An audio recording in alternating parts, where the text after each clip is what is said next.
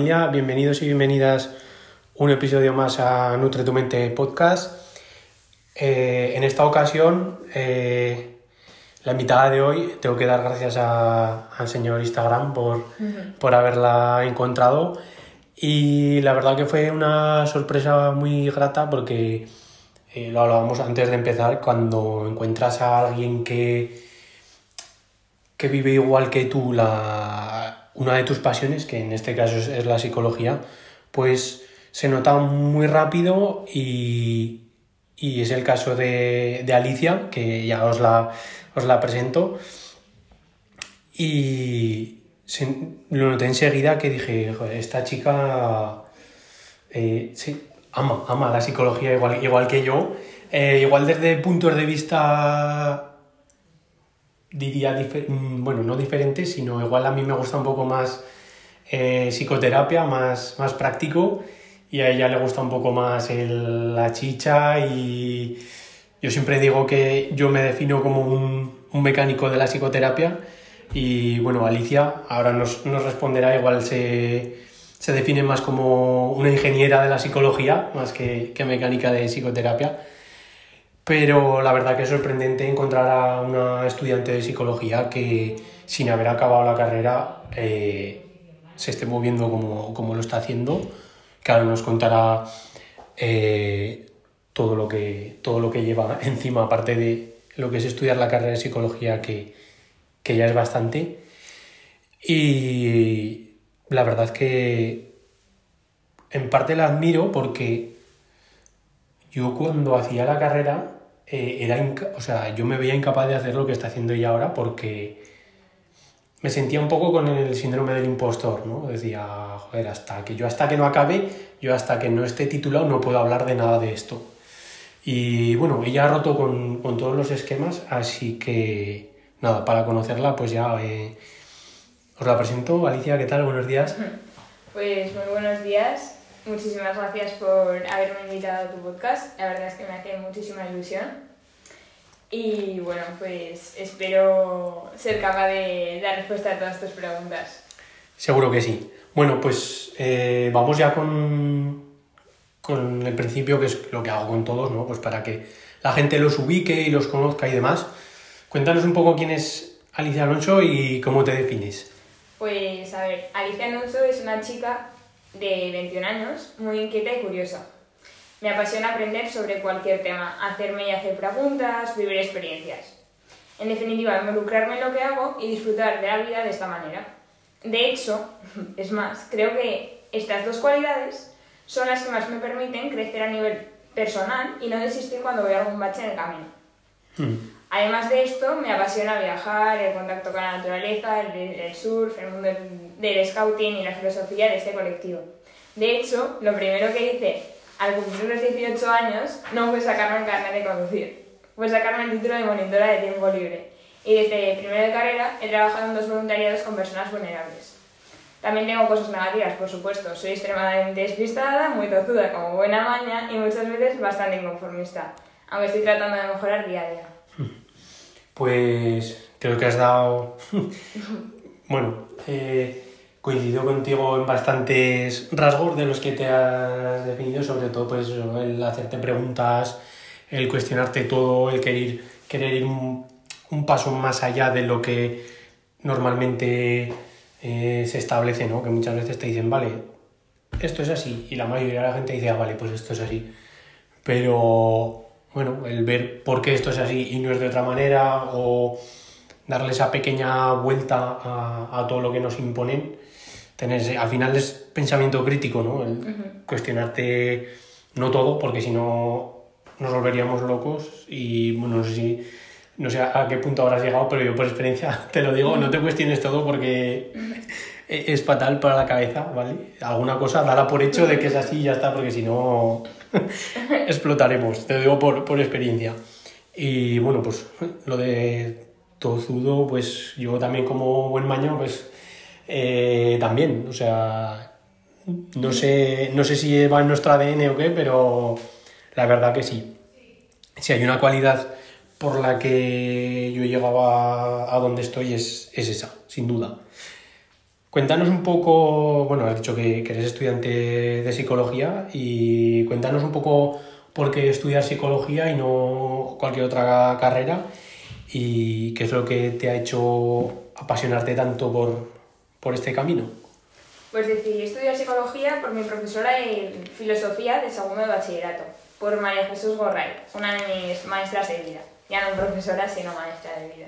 Cuando iba a segundo de bachillerato, esta profe montó un club filosófico en mi Básicamente nos reunía tanto a varias de mis mejores amigas como a mí para reflexionar sobre diferentes temas, hacernos preguntas, para reflexionar sobre lecturas y libros. Me encantaba. No obstante, como dato curioso, antes de que este club existiera, en primer de bachillerato, tenía pensado hacer economía y negocios internacionales y cogerme optativa ciencias de la tierra y medio ambiente, antes que incluso que psicología. Además de esto, una de mis mayores características desde que era pequeña es que no paro de hacerme preguntas y creo que la psicología es una disciplina con más preguntas que respuestas. Creo que no hay nada más curioso e interesante que la psicología, la ciencia encargada del estudio del comportamiento humano. Y con esto último creo que te respondo a la segunda parte de tu pregunta, esto es, lo que más me apasiona de la psicología. Me podría tirar mil horas aprendiendo y estudiando sobre diferentes temas de esta disciplina. Asimismo, otro punto que me fascina es que a través esto se puede ayudar a las personas. En definitiva, creo que es la disciplina que fusiona mi curiosidad, mi pasión por el estudio del comportamiento humano y la ayuda humanitaria. Genial, has hecho un resumen perfecto y me llama mucho la atención lo del club filosófico que, hostia, ahora lo pienso y, y cuando iba a bachiller la filosofía era como sé que me gustaría, pero no me gusta en el formato en el que me lo están exponiendo. Entonces era como, bueno, me la quito cuanto antes y, y ya está, ¿sabes? Pues una más para probar. Pero luego lo pensaba con los años y de hecho me he encontrado posteriormente cuando he ido al Instia a dar charlas, me he encontrado con, con mi profe de, de filosofía y, y, se lo he dicho. ahora me jode no, no haber aprovechado más tus clases. Pero claro, es que en esos años eh, no, está, no está bien planteado y mira, me gusta que relaciones la filosofía con, con la psicología porque últimamente eh, parece que esa otra parte que forma la psicología, que es la filosofía, parece que se está dejando un poco de lado y se lo está, se lo está comiendo toda la otra ciencia que, que reina en, en la psicología, que es pues todo lo científico, el método científico, la evidencia, y parece que nos comemos ese, ese otro lado de, de filosofía que creo que también es importante cuidarla y no dejarla de lado y hacer siempre un poco de equilibrio entre entre estas dos. No sé, ¿qué, qué opinas tú de, de, esto? Pues la verdad es que completamente de acuerdo. De hecho, esta profe montó este, este club básicamente porque consideraba que la psicología, eh, la filosofía, perdón, se daba mal en, la, en las clases y por eso lo quiso extrapolar o llevar más allá de la clase. Y luego sí que veo que la filosofía es como la base de cualquier ciencia del comportamiento, sea psicología o cualquier otra. Entonces, mm. bueno, es como la base. Mm. Ya te digo, sí, sí, sí. Eh, yo, de hecho, eh, me he sumergido en algunas, eh, sumergido, entre comillas, en algunas corrientes y, y, me echaba un poco para atrás el, lo, lo, mecanizado y lo protocolizado que estaba todo en corrientes psicológicas, me refiero. Y, y, el poco espacio que dejaba para, digamos, la libertad de, del psicólogo de ya sea a nivel de conversación, a nivel de persuasión, eh, dejaban muy poco espacio para, para eso.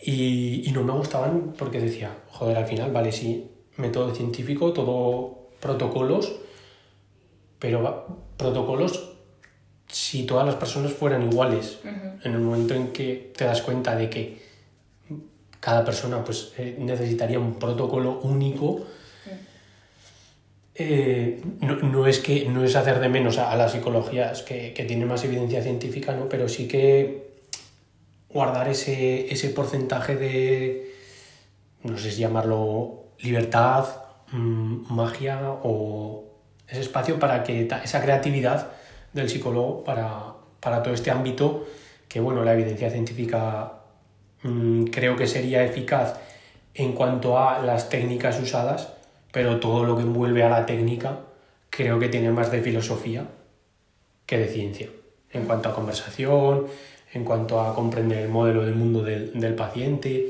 todo eso creo que tiene mucho más de filosofía que, que de ciencia y creo que se puede aunar todo para que al final una terapia sea efectiva, que es lo que buscamos, y que sea útil, no que sea verdad o mentira. Hay terapias que son muy verdad, con mucha evidencia científica, pero que igual está un año yendo a terapia, ¿sabes?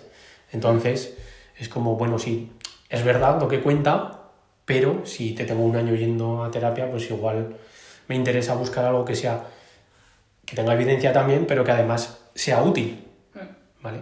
Por ejemplo, te pongo el ejemplo de donde me estoy formando yo, que es, terapia breve, que ahí pues aúna un poco estas dos cosas, ¿no? El, que, que, que funcione, que obviamente que, que sea verdad, que funcione, y que además sea útil y acortar plazos y de, en fin, hacerlo mucho más fácil para, para el paciente. No sé que, si tienes alguna opinión sobre esto. Pues sobre esto considero, por todo lo que he ido viendo a lo largo de la carrera, porque empecé con prácticas extracurriculares en segundo, así que, por mi verdad, em, que hay que tener como una base sólida. Bueno, esto es mi opinión. No sí, sí, sí. Eh, a, lo, a donde me dirijo es a tener una base sólida en la corriente que creo que, por lo que he visto, tiene más resultados, que es eh, la cognitivo-conductual y más tirando al conductismo. Una base sólida de esto, que, cuál es la función de cada conducta, por qué, se, por qué nos comportamos como nos comportamos y todo esto. Y a partir de esta base, individualizar en cada caso y creo que no hay mejor herramienta que el propio análisis funcional y, y, pues todo, todo esto. Y lo, en cuanto a la terapia breve, me parece bastante importante eh, que, que, porque esta, digamos, esta corriente o esta psicología pone el foco en que hay que dar de alta a los pacientes cuando... Y no, alargarla más de lo que se debe. Porque muchas veces se ha hecho eso y considero que está fatal. Mm. Que incluso hablar del análisis funcional que mm, yo he tenido que aprenderlo a hacer a marchas forzadas porque eh, en mi carrera no, no, nos enseñaron y ahora para el máster de, psicología del deporte tuve que aprender que al final, aunque viene del conductismo, eh, yo por ejemplo haciendo terapia breve también, también uso el análisis conductual. Porque tengo que ver antecedentes, tengo que ver cómo funciona el problema y es una manera muy clara de verlo. Luego al final lo que cambia es eh, las técnicas que usas. Pero ya te digo, eh, o sea, no por, o sea, creo que no hay que posicionarse en una corriente, sino yo, por ejemplo, lo que hago es coger lo que mejor me viene de, de cada una. Mm, habrá cosas que no serán compatibles. Por ejemplo, si haces, yo qué sé, MDR que se centra más en el pasado y demás, pues igual MDR con terapia breve que se centra más en la solución del problema y en cómo funciona el problema, igual no, igual no cuadran tanto, pero el análisis funcional eh, me gusta, o sea, no haciendo conductismo como tal, pero me ayuda bastante. O por ejemplo, para mandar prescripción al paciente para que... No, es para que te, no es para que te haga más caso, ¿no? Pero para generarle más adherencia a, a las prescripciones, pues e incluso eh, se puede usar algo de hipnosis o de, o de programación neurolingüística que está considerado como pseudociencia, pero bueno, si no lo usas como técnica, sino para complementar otra parte de la terapia, que creo que también es importante, creo que es lo que te digo, ir cogiendo un poco de lo que te va valiendo de cada una, siempre que sean compatibles, y ir haciéndote un poco tu manera de funcionar. Creo que es lo, lo que yo veo bajo mi experiencia que es, que es mejor. Eh, hablábamos de, de la carrera y bueno, y de psicología en general, ¿qué es lo que más te gusta y lo que menos te está gustando de, la carrera de psicología o de la psicología en general?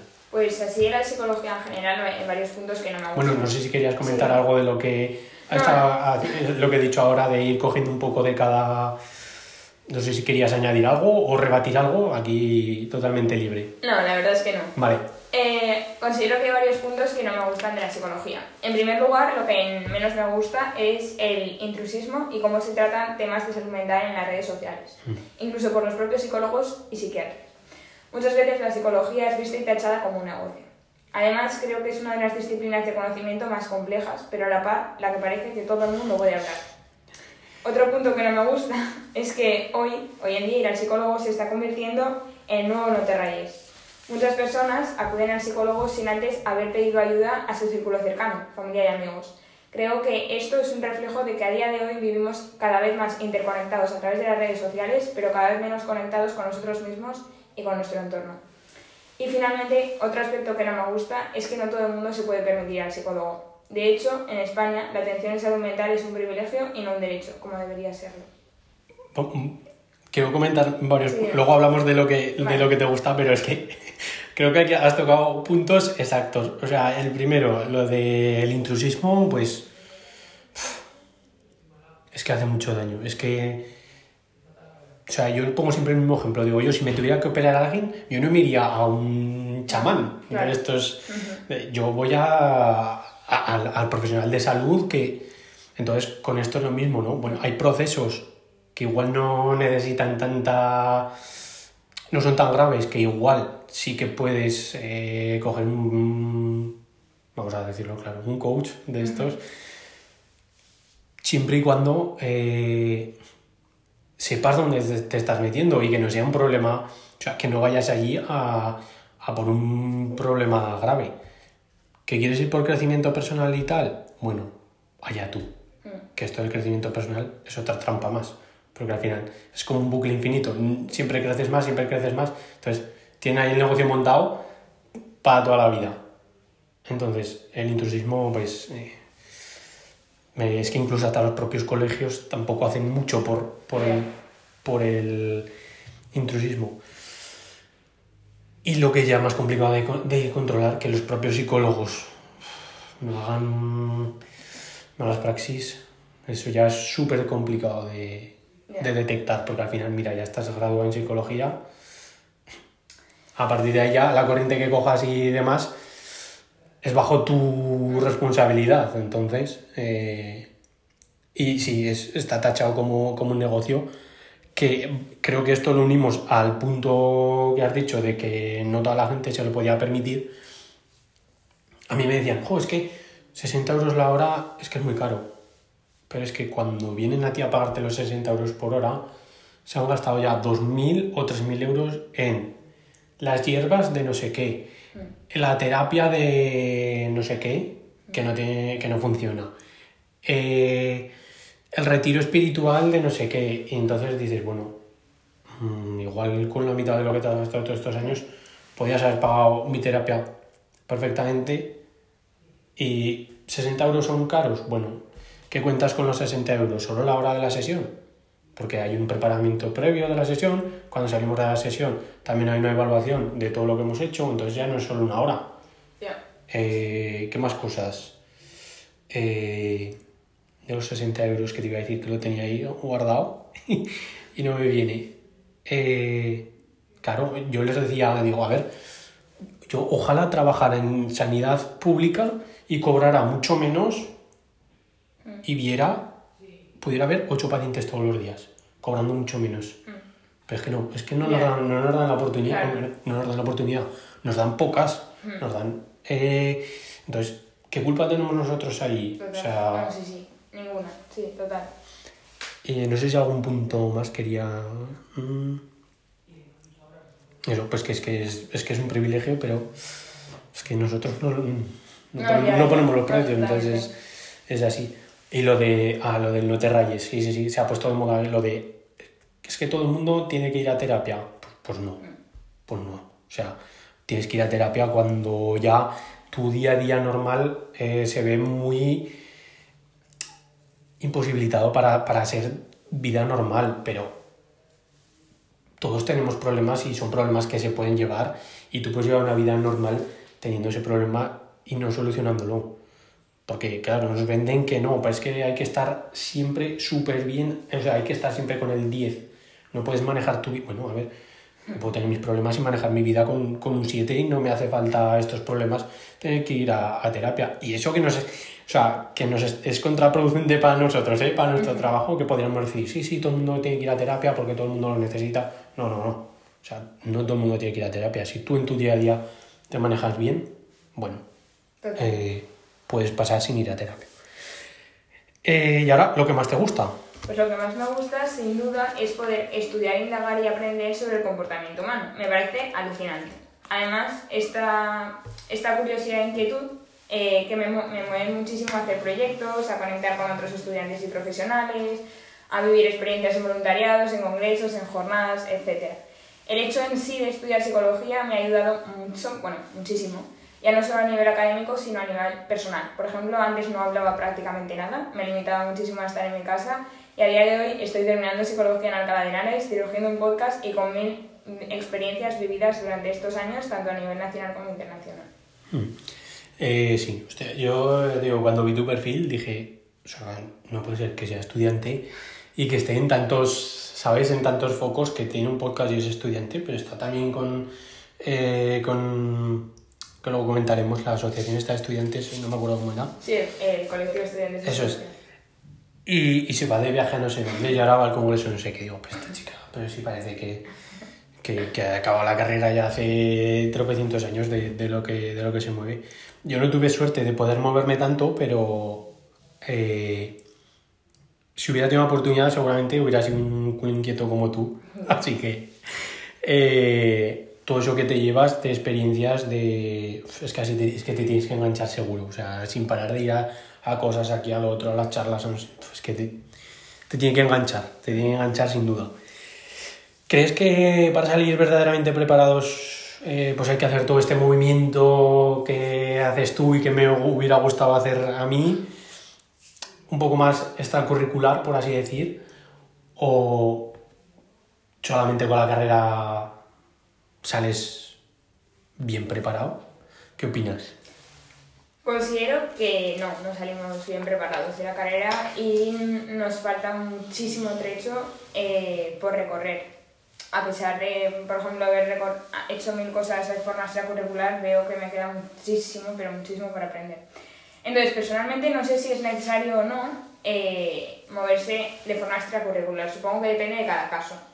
Lo que sí que tengo claro es que personalmente no concibo mi paso por el grado sin haber hecho todo lo que he hecho.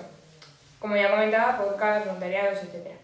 No te haces la idea de lo feliz que he sido haciendo todas estas cosas, lo muchísimo que lo he disfrutado, lo muchísimo que he aprendido. Eh, ¿Nos puedes comentar un poco qué voluntariados y congresos, Sí, vale. prácticas, o sea, Vale. sitios que has ido, Vale. todas estas cosas? Coméntanos un poco con, Pues, más concretamente con nombres, o sea, no falta que expliques, pero he estado en tal, he estado en no sé qué. Vale, pues en segundo de carrera eh, me empecé, empecé con, trabajando en una asociación con personas con discapacidad intelectual que se llama Tupujume. Mm. Luego en junio empecé el podcast. Te cuento lo más llamativo. Sí, sí. Empecé el podcast. En tercero continué en la asociación esta con personas con discapacidad intelectual. Ah, bueno, perdón. Y en primero, que se me, se me En primero ya estabas ahí en el barro. En primero, cuando empecé el segundo cuatrimestre, eh, trabajé en una asociación con, con niños en riesgo de exclusión social. Mm. Y luego en tercero, pues continué en esta asociación de personas con discapacidad intelectual y en cuarto, pues ha sido el año que me he dedicado a full a la psicología y pues me he metido, me metí en julio en el colectivo de estudiantes de psicología de España, eh, he vuelto a la asociación esta que estaba en primero, eh, este verano estuve de campamento de, de verano con, con los niños que estuve en primero, con los niños en riesgo de exclusión social y, este, y me encantó tanto que dije, me quedo aquí. Y estoy de voluntaria, dirigiendo el podcast. ¿A un congreso que Eh, has estado últimamente? Eh, última, eh, hace nada, la semana pasada estuve en el congreso de la Federación Europea de Estudiantes de Psicología en Portugal, que fue alucinante porque estaba la gente de la APA, de la... de... Joder, ves, estas cosas son las que me hubieran gustado a mí y, y no... Surrealista. No pude. Surrealista. Es que ya te digo que es, es- me ha hecho súper feliz y cuando vas a todo esto, aprendes ya no solo de psicología, lo comentaba el otro día con un amigo mío, ya no solo de psicología, sino de la vida. Aprendes que hay más realidades diferentes a las de tu contexto o personas de tu entorno. Porque si siempre te, te quedas mirando en el mismo sitio, es como que...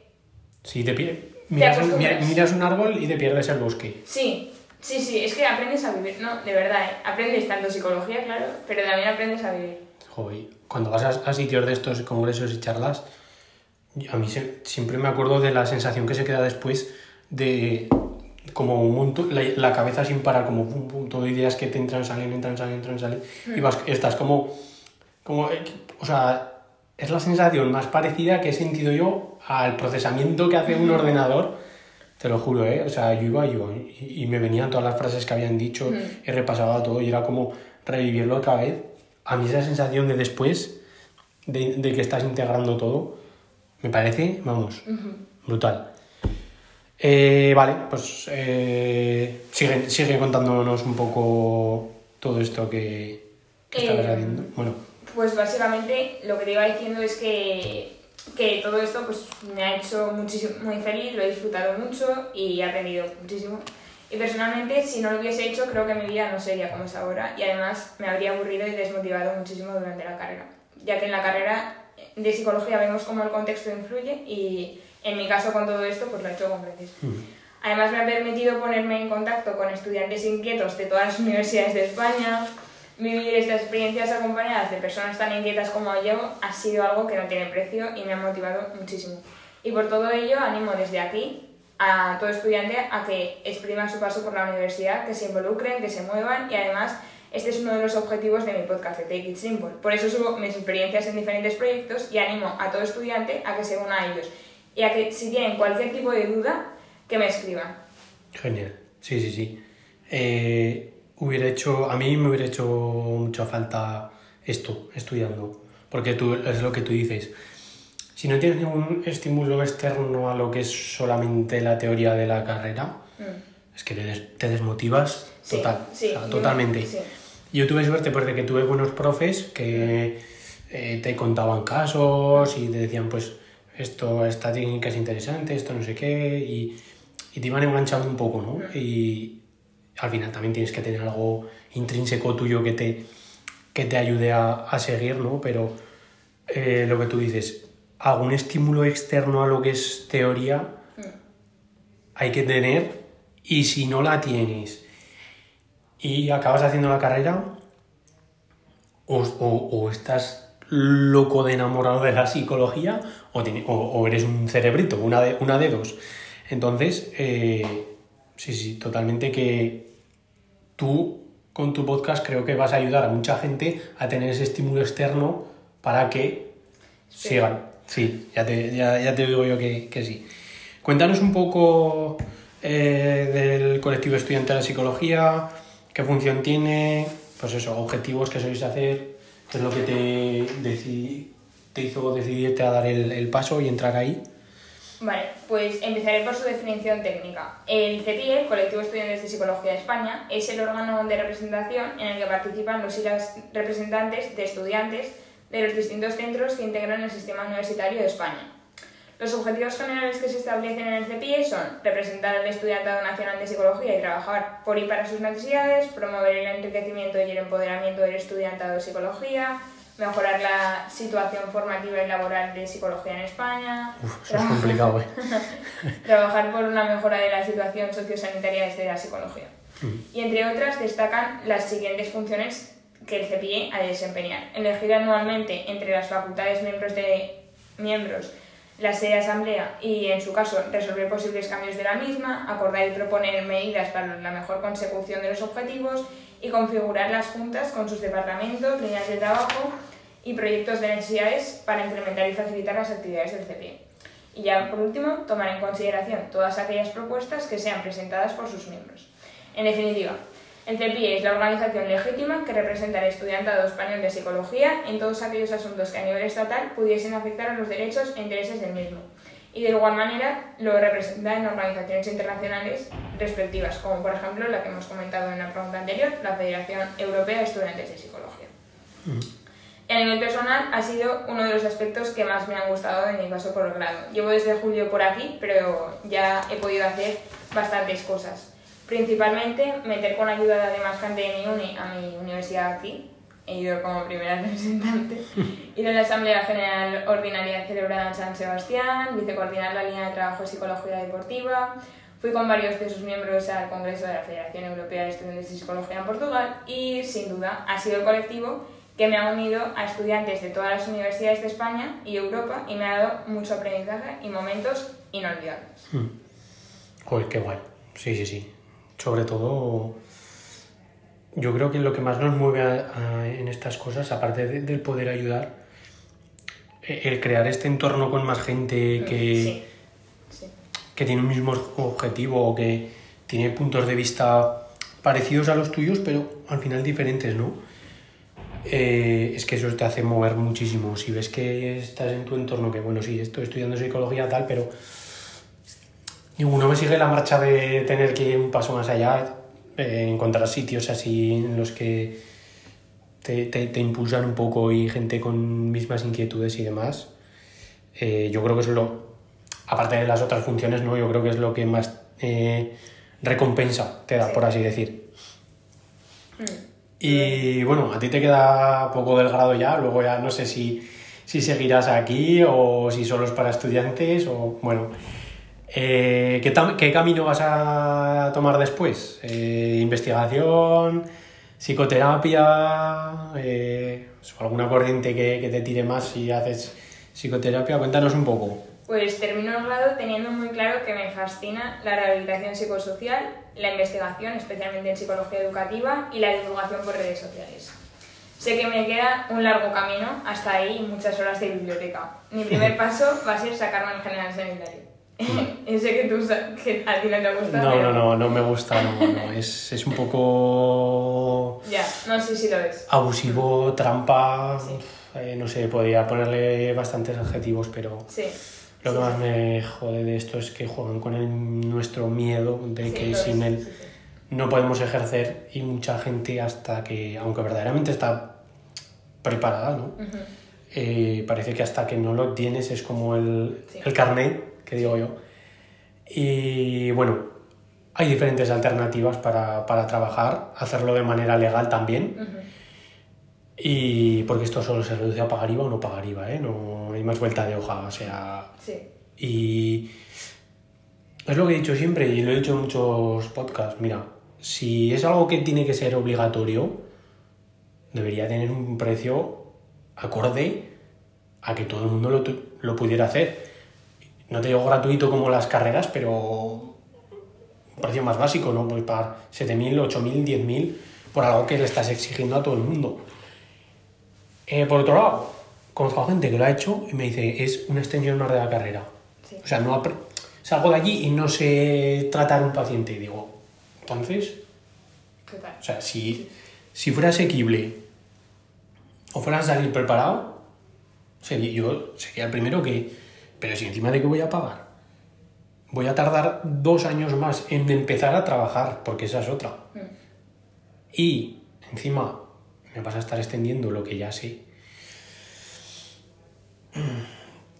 Ahora mismo no voy a pasar por el aro. No te digo que en un futuro no me quede otra. Pero conociendo las diferentes alternativas que hay, Totalmente. eh, y al final hay gente con el general sanitario que está haciendo mala praxis. Y hay gente que no lo tiene y está haciendo muy buena terapia. Entonces, mm, es otro trámite más, otro piedra más en el camino para todo este, eh, no sé cómo llamarlo, toda esta guerra que hay en, en el camino de, de la psicología hasta que al final te puedes poner a ejercer eh, en este país, en España, pues porque, bueno, no sé, tenemos esta, esta mentalidad. Pero eh, si tú lo quieres hacer, adelante. Y bueno, eso, has nombrado también investigación y... Sí.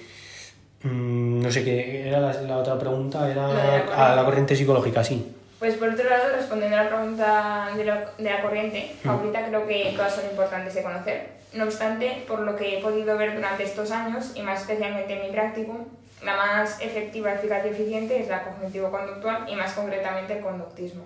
Creo que es clave tener una base teórica sólida en este corriente y a partir de, este, de esto individualizar cada intervención a cada paciente. Y para ello no hay nada más individualizado que el propio análisis funcional. Mm, ya te digo, yo lo he, esa parte del conductismo lo he, mm. la he cogido para mí y luego la voy incorporando y, y voy usando eh, diferentes, pues eso, ¿no? Lo que tú dices, ¿no? Todas las corrientes son importantes y creo que de, de todas hay algo útil, mm. bueno, igual de todas no, pero eh, por el psicoanálisis igual no. no pero, pero todas tienen algo que dices, joder, y, para ti, para mí, que somos, eh, que nos gusta saber, pues a mí me resulta muy difícil no saber de una corriente, ¿sabes? Entonces digo, voy a ver si hay algo de esto que pueda sacar y si no, pues eh, el aprendizaje ya, ya, me lo llevo, ¿sabes? Pero eh, sí que es verdad que eficazmente eh, cognitivo-conductual es la que más eficacia tiene. Yo además al estudiar en la UNED fue todo enfoque cognitivo-conductual, mm. el máster de deporte en la UNED cognitivo-conductual, pero sí que es verdad que se está viendo que en los estudios de eficacia de psicoterapia, la técnica que usamos es solo un 33% de los resultados.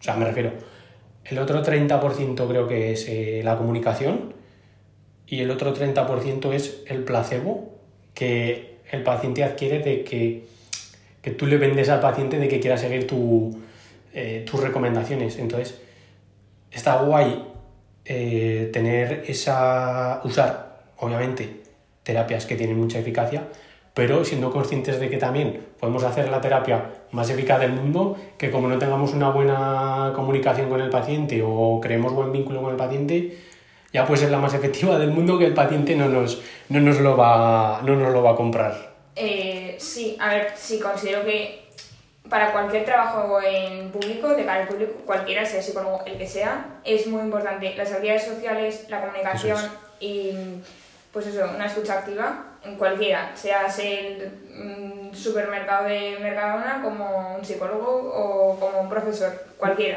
Ya, ya te tocará cuando, cuando si haces terapia, te tocará, a mí me ha pasado, de irse la gente más contenta un, un día que tocaba, o sea, que entró a la consulta y me soltó el rollo y se sintió escuchada, de, escucha de calidad mm. y me dice, estoy súper bien. Y digo, a ver, o sea, me parece bien, ¿eh? Pero digo, pero si yo no he hecho, o sea, no me ha dado tiempo a hacer, hacer terapia, ¿sabes? Y mucha gente entra necesitando eso. Luego, obviamente, obviamente tenemos que hacer el trabajo que corresponde. Pero, hostia, eso les da una, una liberación que tiene, o sea, o sea, no es que sea eficaz, pero sí que tiene beneficios psicológicos, que es lo que hablamos. Fuera de lo que es la técnica, completamente de acuerdo. ahora, ahora bien, sí que es verdad que, que bueno, que por ejemplo en, las, en mi práctica lo estoy haciendo con personas con enfermedad mental grave y estoy viendo, yo por ejemplo antes, mm, a ver, que sin desprestigiar ninguna corriente, considero que hay que hacer un análisis crítico de cada una de ellas. Pues pensaba que, que los estudios, los de conductismo, pues daban más resultados porque claro, el conductismo es, la corriente que se basa en cosas más concretas. Mm. Lógicamente yo pensaba pues ese tipo de cosas. Pero bueno, al conocer a Lorena Fernández y a Juan Fernández Blanco, luego te hablaré, que son mis directores de Platicum, pues he visto pues esto con más profundidad y que, eh, que hay que tener, pues, eh, hay que individualizar en cada caso y de forma concreta, conocer cada caso, llevar un análisis muy profundo del comportamiento de la persona. Hmm. Esto trabajando con enfermedad mental grave. Sí que es verdad que, eh, que a día de hoy mucha gente va al psicólogo solo por descarga emocional, y es así. Hmm. Y ayuda, por supuesto que ayuda. Y las técnicas, pues, por supuesto que ahí será un 30% y es así. Sí, sí, sí. Y ahora iba a comentar si se me acaba de, se me acaba de ir. Ah, lo que habías dicho antes de tener una base. Hmm una base que se supone que pues, podría ser conductual. Y luego a mí me parece muy interesante, eh, tuve un profesor en la carrera que me lo dijo, me dijo, hay que hacernos eh, un cinturón de herramientas como el de, como el de Batman. Eh, porque claro, no sabes la persona, O sea, para cada persona va a funcionar una cosa. Entonces, tú tienes que tener tu cinturón de herramientas y ah, con esta persona, siempre usando la base que, que hemos hablado, ¿no? Ah, pues mira, con esta persona le va a venir mejor Sí. esto. Con otra persona, eh, igual eh, terapia breve, no, porque igual eh, aún quedan soluciones intentadas por hacer y hasta que no se gastan todos los cartuchos no puedes hacer, eh, o sería más complicado hacer terapia breve. O por ejemplo, una persona con estrés postraumático, pues igual le viene mejor X técnica. Entonces es tener la base que tú dices y luego ir teniendo diferentes herramientas para al final hacérselo lo más fácil posible a- al paciente, que bastante tendrá con lo que venga, como para que encima nosotros lo tengamos que encajar en nuestro modelo porque usamos el protocolo de no sé qué y te lo cargas. Sí. Entonces No, sí, sí. hay que tener flexibilidad, herramientas para poder... Yo intento adaptarlo lo máximo posible. Sí, eh, los estudios lo que hacen es estandarizar las intervenciones y mm, nos olvidamos que, eh, que cada persona Claro. eh, está afecta, es afe- bueno, que a cada Que- persona le afectan cosas diferentes. Por ejemplo, una persona puede tener ansiedad porque, eh, porque es madre y no llega a fin de mes y otra persona eh, puede tener ansiedad pues porque no eh, está llevando un examen y no se lo sabe. Pues, Claro.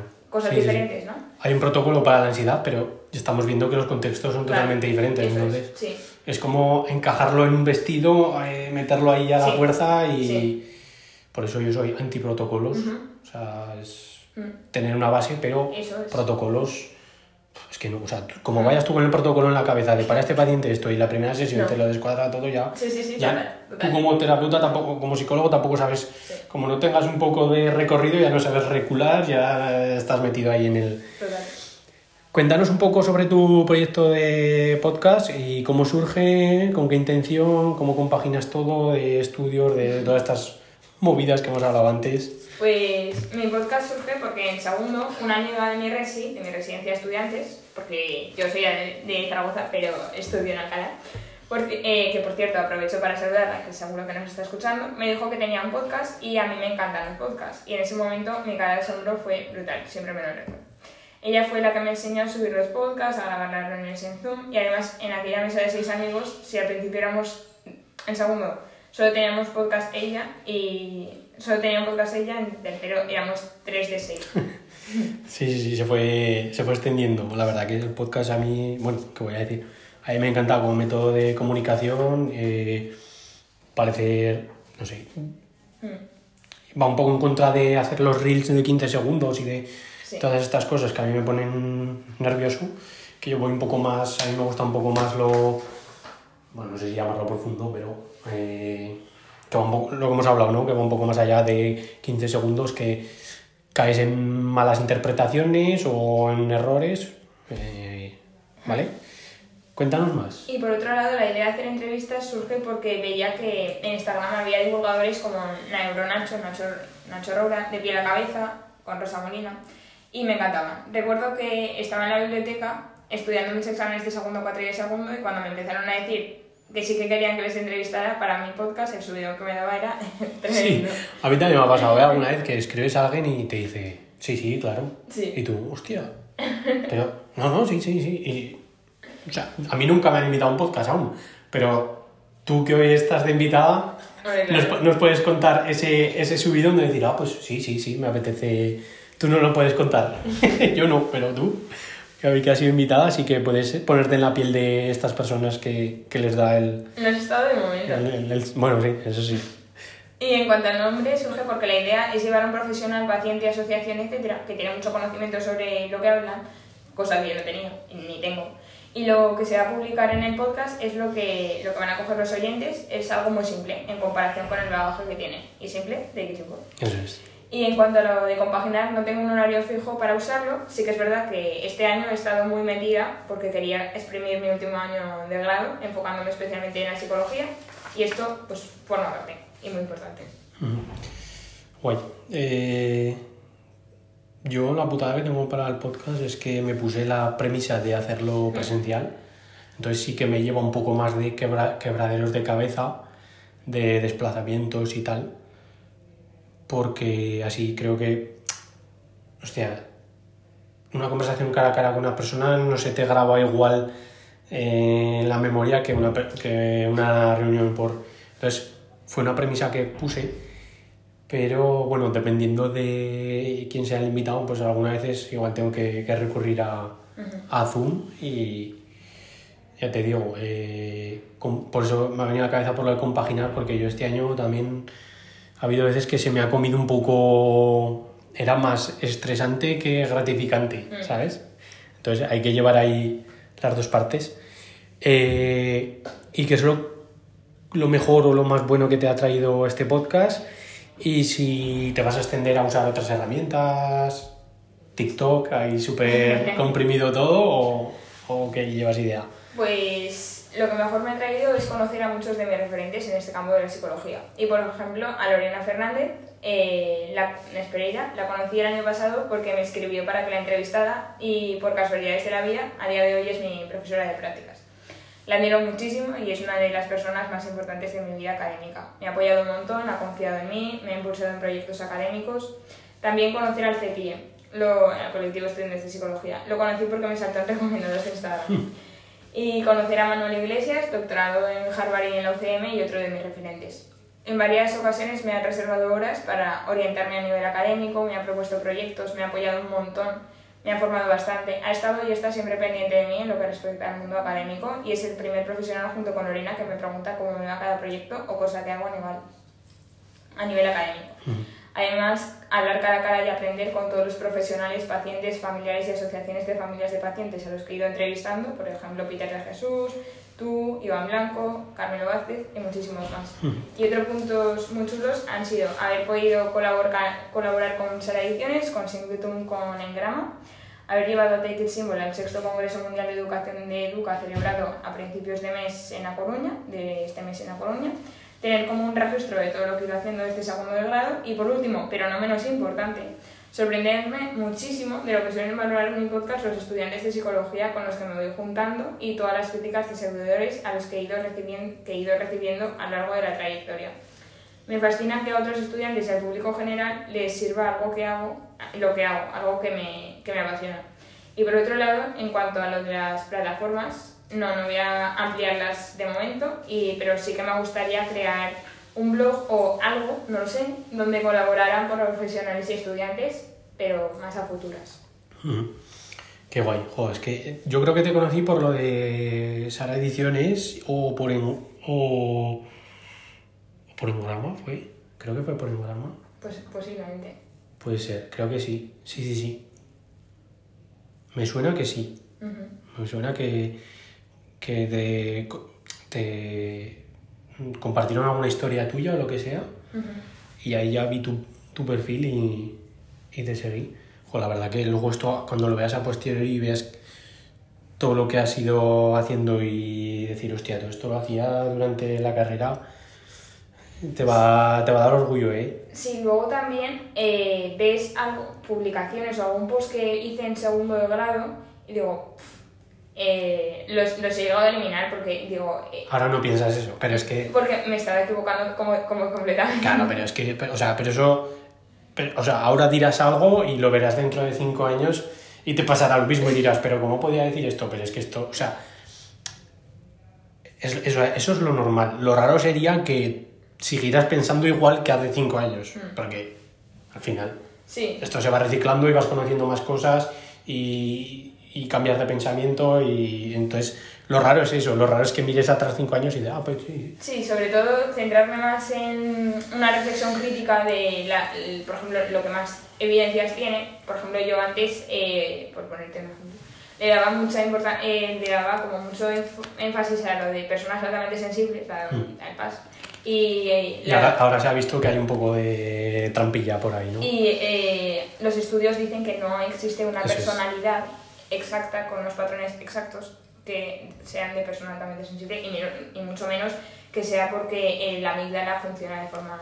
De hecho, fíjate que en el COPA, en el Colegio de Psicólogos Oficial de Psicólogos de Aragón, van a hacer un, van, van a hacer un curso sobre, sobre PAS. Y cuando lo vi dije, "Mm, aquí No, sí. algo, Sí, claro. algo falla. O sea, porque es lo que tú dices. Incluso el, el otro día estuve viendo una entrevista, no sé si has visto la entrevista al neurocirujano este canario que es jovencito que opera, hace cirugía despierta, eh, opera el cerebro, y decía que hasta lo que nos han enseñado en en la carrera de las, eh, de las zonas de los cerebros, de, Sí. que tampoco es cierto porque una persona puede tener el área, el área tiene la misma función, pero una persona lo puede tener aquí, otra persona lo puede tener más atrás, otra persona lo tiene más desarrollado y entonces todo esto de que nos enseñan en la carrera en biología de las zonas del cerebro tal, tampoco debe de valer para nada. O cuando hay un tumor, eh, por la propia plasticidad del cerebro, se, se reorganiza. Entonces, Sí, digo, o- joder, al final, no, no, no- ¿de qué nos fiamos? A ver, de qué nos fiamos, ¿sabes? Porque de la propia carrera también mm, pegan patinazos, dices, joder, al final no sé, no sé a qué agarrarme, ¿sabes? Sí, por ejemplo, eh, te lo pongo así rápido. Eh, cuando una persona tiene, eh, tiene depresión, eh, muchas veces eh, se han visto, si una persona, por ejemplo, no sale de casa eh, y lleva ya varios días sin salir, sin salir, sin hacer planes con amigos y sin nada, esto se va acumulando, Claro. se va acumulando y, y, de ahí puede que si se mantiene en el tiempo desarrolle una depresión. Claro, Pero claro, no es porque la persona tenga un problema en el cerebro, un, cere- un problema interno y que por eso haya desarrollado depresión. No, claro, claro. El contexto influye. Y Hombre. más en salud mental. Sí, además hoy, se hoy en día está muy de moda lo de eh, serotonina, dopamina, Sí, que es porque, sí. y es como, bueno, eh, si lo simplificas solo a eso, Sí, mal vamos. Sí. Eh, casos de depresión, la activación conductual de toda la vida, de ponerte música, de cualquier cosa que te... sí, sí, Ponte la- sal, de- sal de la habitación, o sea, a nivel que es, vamos, mm, para mí es lo, la, la mejor herramienta, porque si esperas a estar bien emocionalmente, nunca lo, nunca lo vas a hacer. Entonces hay que poner delante la acción a la emoción. Sí. O sea, De hecho, eh, la terapia de activación conductual se ha mostrado más eficaz a nivel empírico eh, que los propios psicofármacos. claro, sí, sí, sí, totalmente. Que sí. Que habrá casos en los que, A ver, sí, sí, por supuesto, pero que Sí, sí, sí. así en En estudios, general, sí, no, sí, sí. en estudios que se han hecho se ha mostrado así. Por supuesto, eh, un caso de depresión severa pues necesitará un fármaco sí o sí, claro. Mm.